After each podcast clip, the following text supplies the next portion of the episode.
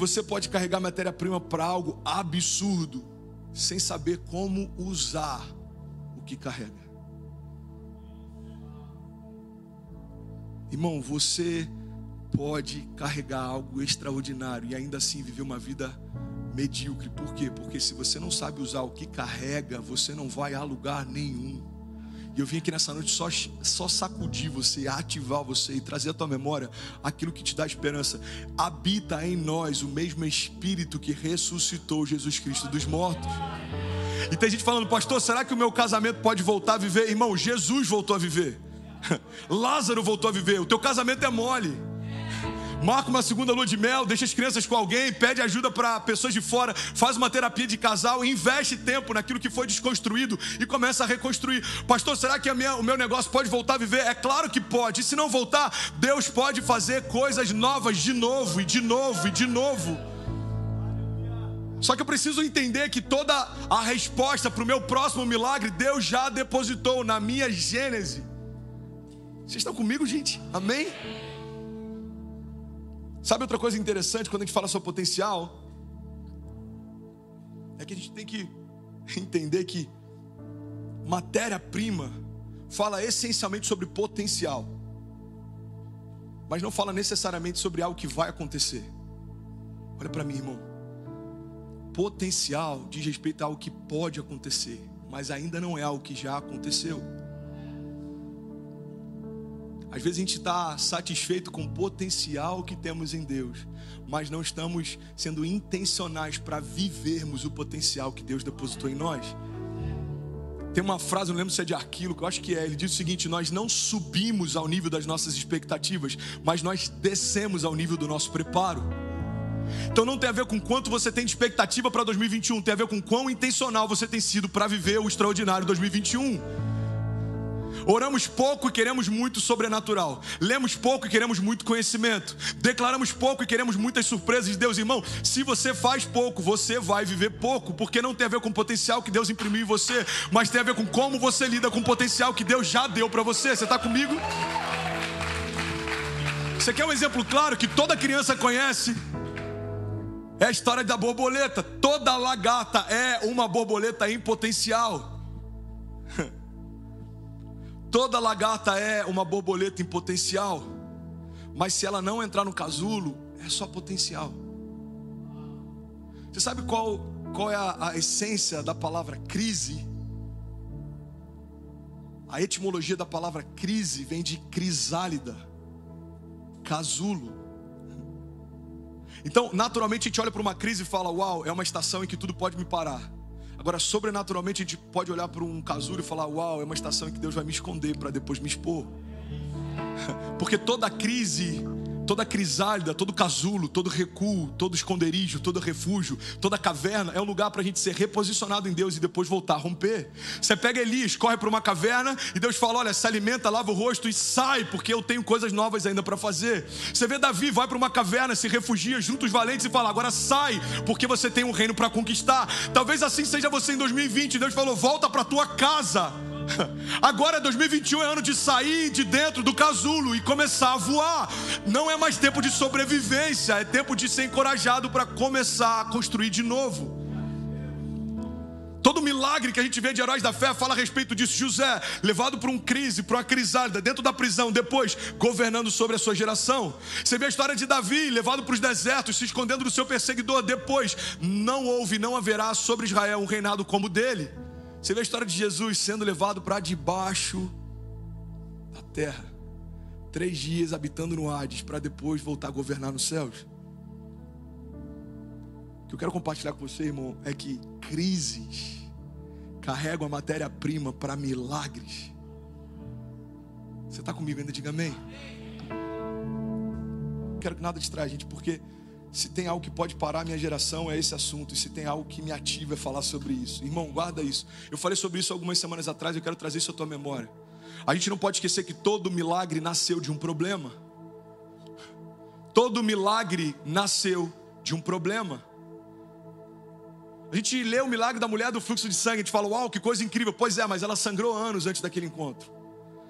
A gente lê sobre o milagre, a gente lê sobre o milagre de Pedro andando sobre as águas. Pois é, mas tinha uma tempestade, um mar revolto tentando parar eles naquela noite. A gente lê sobre o milagre da multiplicação de pães. Pois é, mas tinham milhares de pessoas sentindo fome debaixo do céu antes do primeiro pãozinho ser multiplicado. A gente lê sobre o milagre de Pedro andando sobre as ruas e a sombra dele curando. Pois é, mas antes da manifestação do Espírito Santo, Pedro teve um período de reclusão, negando o próprio Cristo. Irmão, guarda isso em nome de Jesus. Crises são um cenário propício para vivermos o próximo milagre. Porque qual é a matéria-prima do milagre? A crise.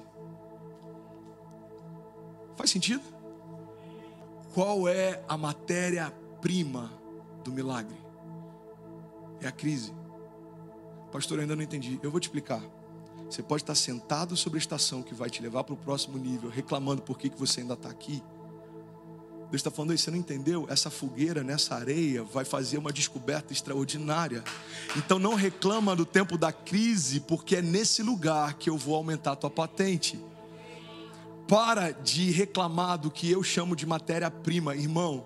Às vezes a gente está chamando de problema o que Deus vê como matéria-prima para o teu próximo milagre. Eu posso dar inúmeros exemplos, eu vou falar da minha vida. Por que, que eu vivi um milagre de cura? Porque o meu coração estava parando. Por que, que eu vivi um milagre na minha casa quando Cecília estava sendo gerada? Porque Kezinha teve bipolaridade gestacional. Por que, que eu vivi um milagre ah, da imigração ganhando green card há um mês atrás? Porque se não fosse isso, daqui a alguns meses eu teria que sair da nação. Então o que a gente tem que entender é que toda estação em que uma crise se instala, existe uma matéria-prima reservada por Deus para você acessar e viver o próximo nível. Mas quando eu não tenho consciência da matéria-prima que Deus já depositou, eu vivo reclamando por que, que Deus ainda não fez. E Deus está dizendo para nós nessa manhã: eu já fiz, está dentro de você. Acessa e coloque isso para fora.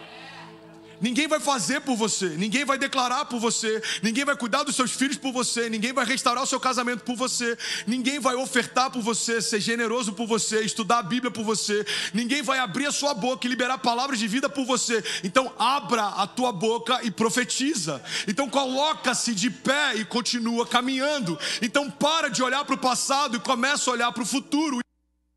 Jornada de fé tem a ver com pararmos de olhar para onde estávamos começarmos a olhar para onde a gente quer ir. A gente está no ano de matérias-primas. Eu vejo a gente como a Bolívia sentada sobre reservas de lítio.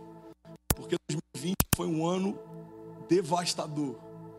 Mas para quem entendeu, 2020 foi o ano do maior romper da sua história. Eu não sei se você já reparou, mas a gente foi multiplicado por Deus em 30 vezes no ano da crise. Nosso staff tinha duas pessoas, agora temos 10 e está aumentando. Os nossos cultos eram dois, agora são cinco e vai aumentar. O número de milagres eram dezenas, agora são milhares e só está começando. Então Deus tem uma característica, uma graça em Deus. Quem quer receber isso, diga amém. A graça que Deus tem em tempos de crise é uma multiplicação exponencial, mas tudo isso começa com a primeira matéria-prima. Você quer um exemplo claro? Qual é a matéria-prima da força? É a fraqueza. Segundo os Coríntios 12, 10 diz: A minha graça é o bastante, é tudo o que você precisa. Agora pega essa chave, irmão, porque a minha força brota da sua fraqueza. E quanto mais fraco eu me apresento, mais forte eu me torno. Irmão, Deus está falando claramente: a minha força brota da sua fraqueza. Então, quando eu não tenho entendimento de qual é a matéria-prima, eu olho para a minha fraqueza e eu falo, não vai acontecer porque eu sou fraco. Agora, quando eu tenho esse entendimento, eu olho para a minha matéria-prima e eu falo, vai acontecer exatamente porque eu sou fraco.